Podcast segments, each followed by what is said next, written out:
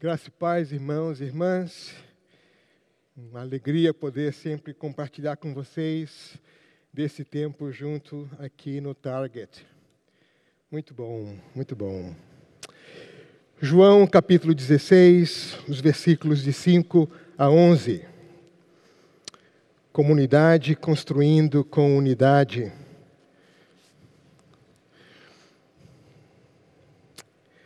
Versículo 5. Agora que vou para aquele que me enviou, nenhum de vocês me pergunta: Para onde vais?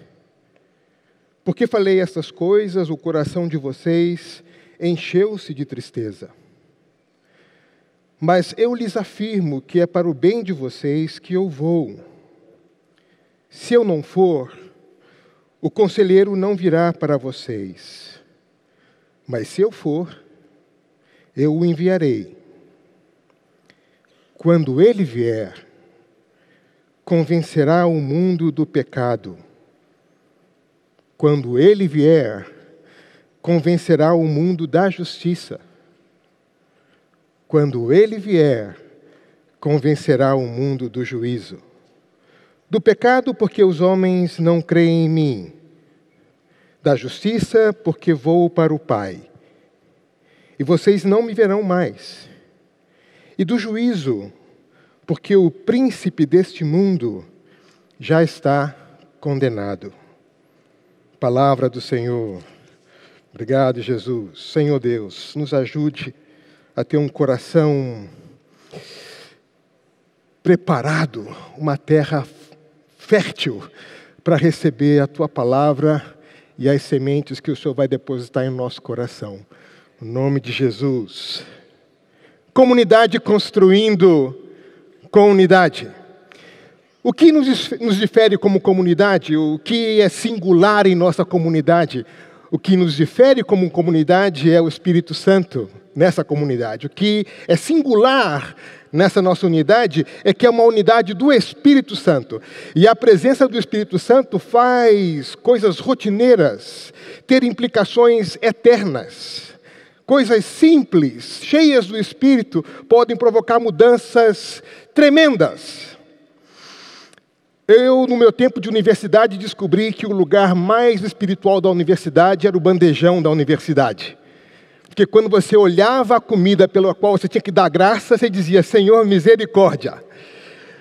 E alguns dias eram um, um pouco mais difíceis do que outros dias para mim. Então, naquela terça-feira à noite, no bandejão da universidade, era fígado com cebola. Fígado é difícil, com cebola se torna impossível, mas era o que tinha para comer.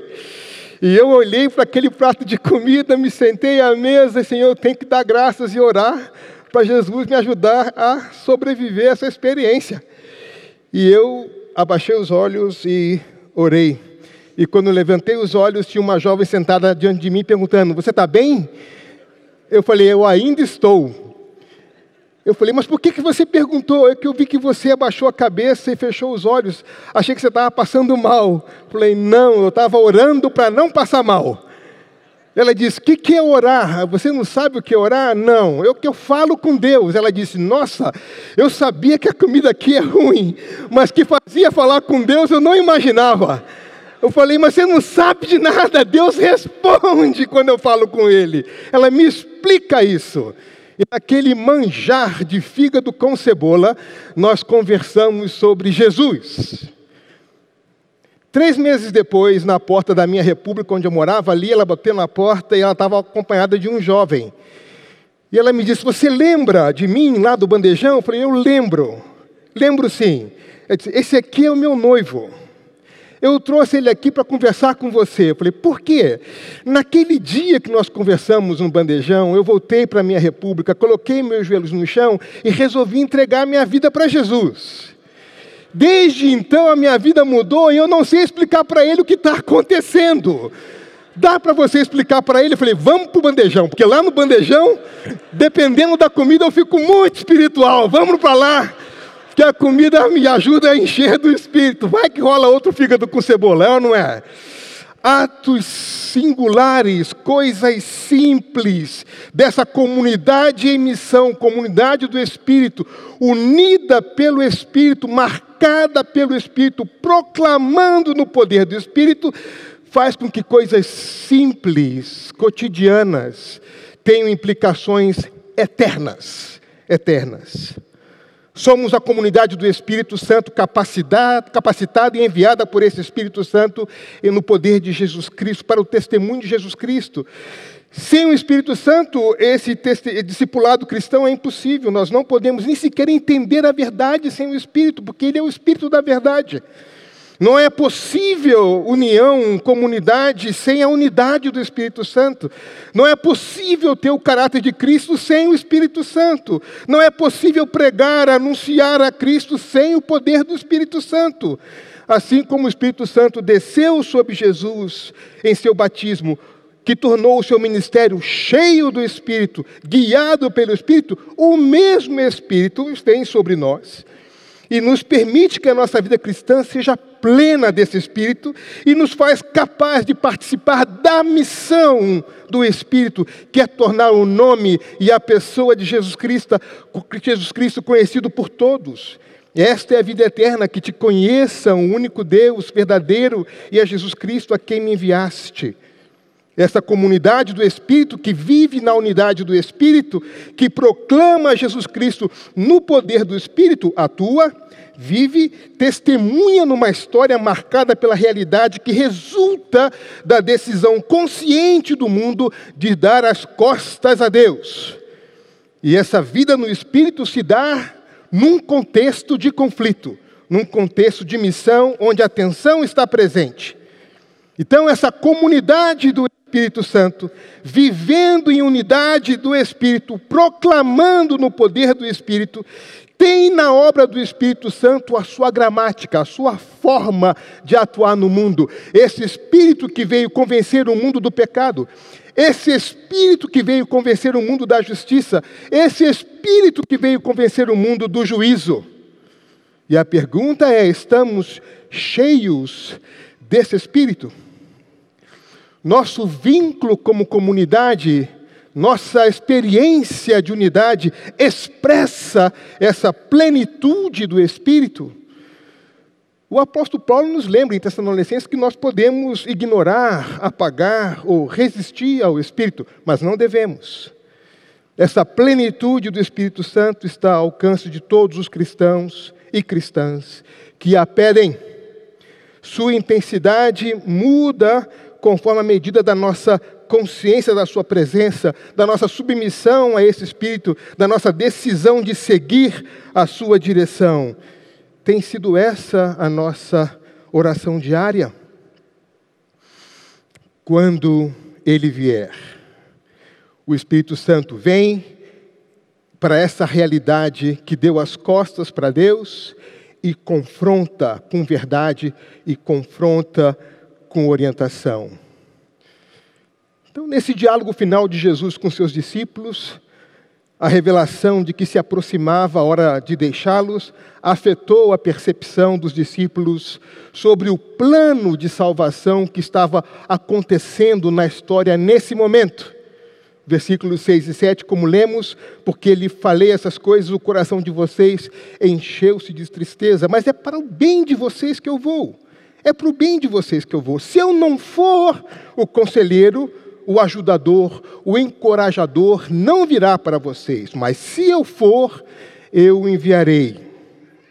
Então a preocupação com eles mesmos não permitiu que eles entendessem o que estava acontecendo e que não fossem para Jesus a companhia adequada naquele momento. Não entenderam o plano de salvação que estava em operação que o caminho de Jesus para o Pai era morte, ressurreição e glorificação, que a vinda do Espírito Santo permitiria a nossa regeneração, o nosso novo nascimento, a presença de Deus em nós, a capacitação para dar testemunho de Jesus Cristo, o auxílio para trazer à mente dos discípulos a palavra de Jesus, que nós chamamos da iluminação, a forma como foi registrada a Escritura, e a capacidade da igreja de compreender as suas palavras, que nós chamamos de iluminação, da inspiração e iluminação. essa função didática do Espírito Santo. Mas o conselheiro, o Espírito Santo, que o Pai enviará em meu nome, lhes dará, lhes ensinará todas as coisas e fará lembrar. Não é fabuloso saber que o Espírito Santo que está em nós nos, inter... nos ajuda na, na, nossa oração? Porque nós não sabemos como orar. E nossos gemidos inexprimíveis, as nossas, as nossas palavras confusas, o nosso sentimento ah, confuso, o Espírito traduz isso de forma adequada ao Pai.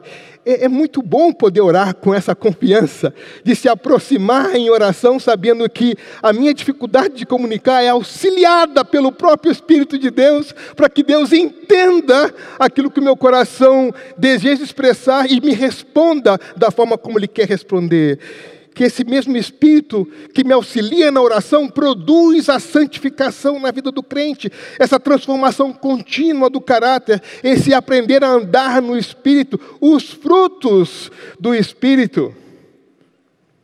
Essa é a minha oração toda manhã.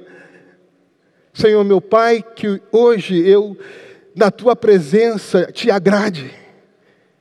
Jesus, que eu possa tomar tua cruz ou tomar a minha cruz e segui-lo da forma como o Senhor quer. Espírito Santo, que no dia de hoje a plenitude dos teus dons, os frutos do Espírito flua na minha vida, nas situações de frustração, de tristeza, de conflito, que haja paz, alegria, bondade, paciência. E aí essa minha oração trinitária abre o meu dia lembrando na presença de quem eu, estou, lembrando da cruz que eu levo comigo e a da renúncia necessária e contando com a cooperação do Espírito Santo para encher a minha vida dos seus frutos, para que eu possa viver a dimensão do dia a dia.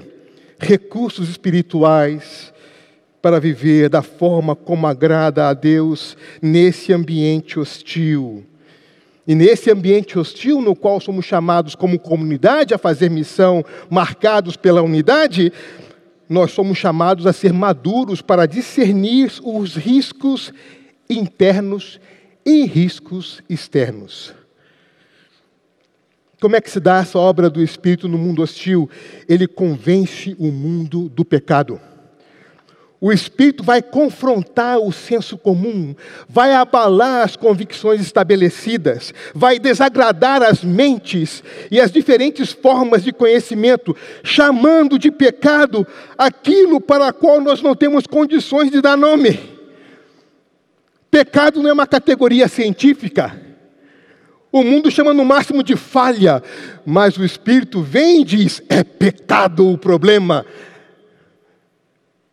coloca o dedo na ferida, faz com que nós reconheçamos a nossa culpa individual e a nossa culpa coletiva. Este pecado está relacionado a essa decisão humana de dar as costas para Deus. Não crê em Cristo, não aceita os seus ensinos, recusa a mudança de vida proposta pelo Evangelho. Nós servimos a um outro rei, existe um outro rei numa outra forma de viver. E o Espírito vem e convence o mundo do pecado, chamando de pecado aquilo que tem por nome pecado. E exige ousadia e confiança a uma igreja que chame de pecado o que é pecado. Esta percepção faz com que o Espírito nos mostre que ele vai desmascarar essa atitude humana de afirmar que eu sou inocente, o pecado é sempre o do próximo. O Espírito dá nome certo para o principal problema da história: o pecado individual e esse pecado coletivo. O Espírito vai convencer o mundo da justiça. Nós vivemos num mundo de perna para o ar. Quando nós oramos, Senhor, venha o teu reino, nós dizemos, Senhor, coloque esse mundo na ordem correta porque esse mundo está invertido, a lógica está invertida. Santifica o teu nome, venha o teu reino, coloque esse mundo na ordem, porque esse mundo está em desordem. Calbart disse que quando nós colocamos as nossas mãos juntas e oramos, nós começamos um motim na história. Na oração há uma inversão inversão de prioridades, há uma súplica para que Deus coloque em ordem esse mundo que está em desordem. E ele convence o mundo da justiça. Os fariseus guardavam o sábado e criticavam a Jesus por curar no sábado. Segundo os critérios da justiça dos líderes judeus, Jesus era um pecador. Eles estudavam as leis, mas Jesus diz: vocês estudam as leis, mas elas falam de mim, mas não querem vir a mim e ter vida. A justiça do mundo decidiu matar Jesus. Jesus esteve mostrando como era falho o sistema de justiça desse mundo. Agora ele vai ao Pai e essa função será transferida ao Espírito Santo, que continuará o ministério de Jesus, convencendo o mundo da justiça. E essa tarefa é compartilhada a essa comunidade em missão, unida no Espírito, movida pelo Espírito, empoderada por esse Espírito. Cristo vai continuar realizando no poder do Espírito a obra por meio da proclamação da igreja de Cristo. De Cristo. Convencerá o mundo da justiça, porque essa justiça que nós conhecemos nesse mundo está invertida. Ele vai colocar esse mundo na posição correta. Convencerá o mundo do juízo, porque o príncipe desse mundo já está condenado. E aqui temos um outro exemplo de uma perspectiva invertida da realidade. A realidade é mais grave. A opção por uma forma distinta de ver a realidade, onde não se leva a Deus em conta, tem implicações sérias. Por trás dessa perspectiva há um engano de dimensão espiritual. Ela, essa perspectiva é patrocinada pelo pai da mentira, que é a fonte de todo mau juízo, de todo falso juízo. Ele convencerá o mundo do juízo. René Padilha disse certa vez: o mundo é um sistema no qual o mal está organizado contra Deus. E o que lhe dá esse caráter é sua conexão com Satanás e suas hostes. Satanás é o Deus desse mundo, suas hostes que governam este mundo. Portanto, Jesus, por meio do seu Espírito, convence o mundo do juízo, do juízo. Batalhas de ontem, batalhas de hoje. O Espírito Santo convencerá o mundo do pecado, porque o pecado é o núcleo central do problema da história. Convencerá da justiça, porque há um outro modo de vida. Convencerá do juízo, porque esse projeto histórico tem consequências e consequências eternas. Então, esta ação do Espírito Santo, por meio da comunidade do Espírito, gera uma batalha espiritual que demanda uma vida cheia do Espírito, capaz de discernir os problemas fora e dentro. Atos 4, 8 diz que Pedro, cheio do Espírito Santo. Atos 5, esse Pedro, cheio do Espírito Santo, discerne, no contexto da fé, que irmãos, trazendo uma oferta generosa na igreja, enquanto o povo dizia: Olha que casal fofo, estão trazendo uma oferta generosa. E Pedro olha para Ananias e Safira e diz: Por que vocês permitiram que Satanás enchesse o seu coração? É uma oferta aos pés dos apóstolos, movida por um coração cheio de Satanás.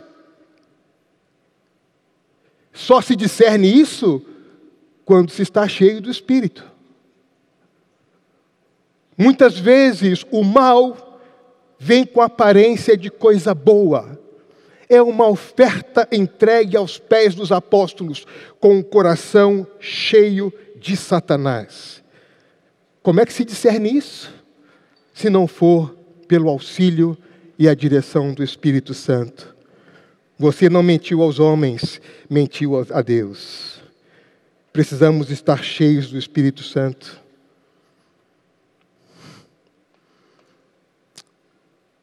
Herodes se dirige aos magos e diz a eles: Quando vocês acharem o um menino, manda um WhatsApp para mim, indicando o endereço, porque eu quero ir lá adorar um menino. Herodes, Herodes, toda vez que a igreja desassocia palavra, discurso de integridade de vida, a gente cai na cilada e acredita que Herodes, de fato, quer adorar o menino. Peter Kuzmik, em Lausanne 89, começou a sua fala assim: carisma sem caráter é uma tragédia. De fato, Herodes quer adorar o menino? Olha só, Herodes, olha o que ele está dizendo. Herodes quer adorar o menino. Vamos dar um endereço para ele. Herodes mudou de ideia. Herodes! Igreja não dissocie vida de discurso. Toda vez que a gente faz isso, externamente, a gente se lasca, no grego profundo, se lasca mesmo. Perigos internos, ofertas e outras ações feitas no contexto da igreja, movidas por um coração cheio de Satanás. Perigos externos, quando a gente desassocia a fala do exemplo de vida e se deixa levar pela aparência Ainda mais se for uma fala de autoridade. É o rei. Imagina. Ao longo da história, a estratégia de Satanás, desse mundo hostil, de coibir o ministério da igreja, tem sido três iniciativas. Satanás tem recorrido à violência física ao longo da história, à perseguição e morte. Continua até o dia de hoje. Eu acabo de voltar da Indonésia e encontrei com irmãos de vários países, que eu não prefiro não citar o nome, uma vez que não seria seguro para eles, que nesse momento enfrentam ameaças de morte. E alguns morrem, não em coliseus, mas em outros espaços, por causa do nome de Cristo. Satanás fez assim no passado e continua fazendo no presente. Uma segunda forma como Satanás tem tentado desviar a igreja da sua vocação é por meio do comprometimento moral, como fez com Ananias e Safira. E continua fazendo. Uma terceira forma que Satanás vem fazendo ao longo da história é a distração social desviar a igreja do seu chamado. A sedução que o poder humano e os movimentos culturais e políticos tem sobre a igreja. E aqui eu gostaria de chamar a atenção para dois movimentos culturais que, ao meu modo de ver, são dois campos de batalha enorme para os quais nós não estamos devidamente atentos. Um é a cultura do narcisismo. Essa sociedade dominada pelas aparências, essa sociedade do espetáculo,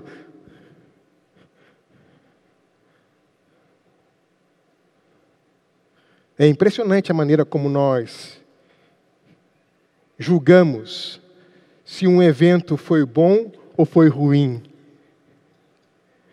Na dificuldade de discernir a ação do Espírito, a gente vai pela quantidade de gente. Tinha muita gente, foi bom. É mesmo? É mesmo.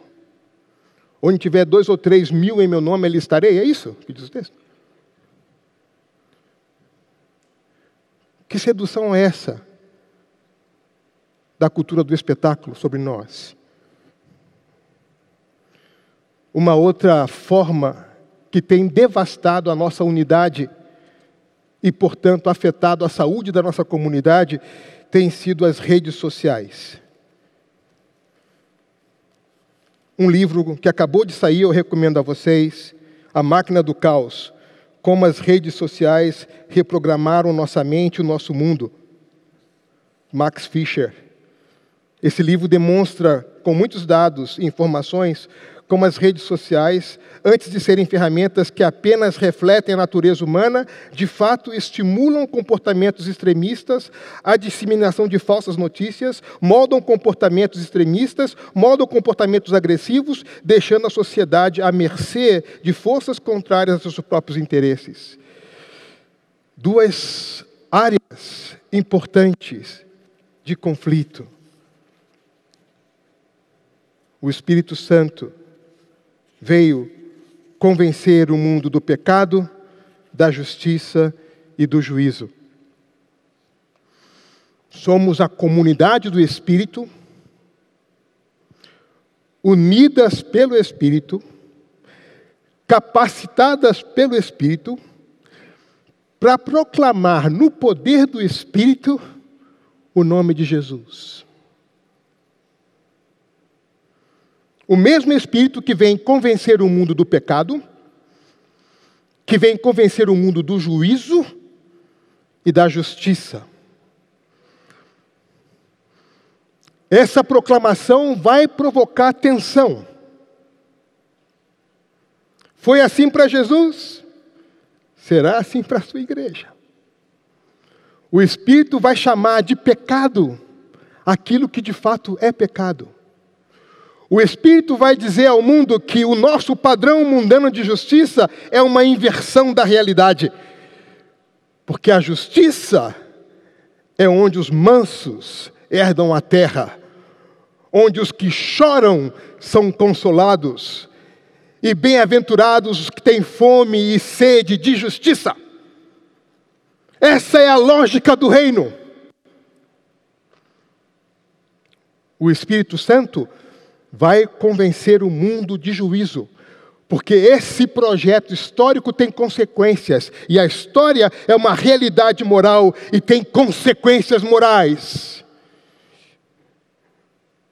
E Jesus foi para o Pai,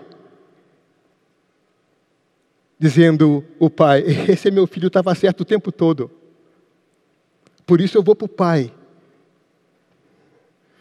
Então, como igreja, como comunidade que constrói a unidade no Espírito, devemos ser maduros e cheios desse Espírito para discernir o que de erro há entre nós, que parece algo bom, mas é fruto de um coração cheio de Satanás.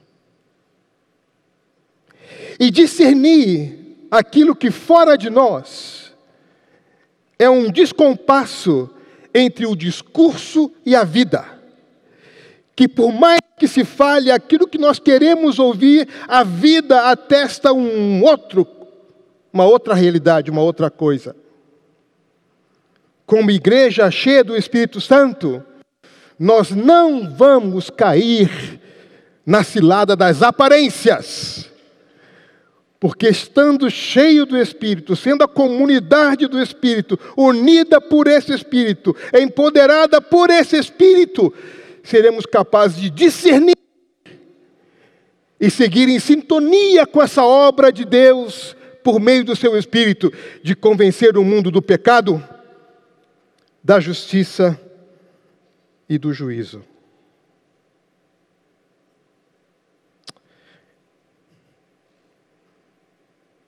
Que seja assim, Senhor. Que seja assim. Amém.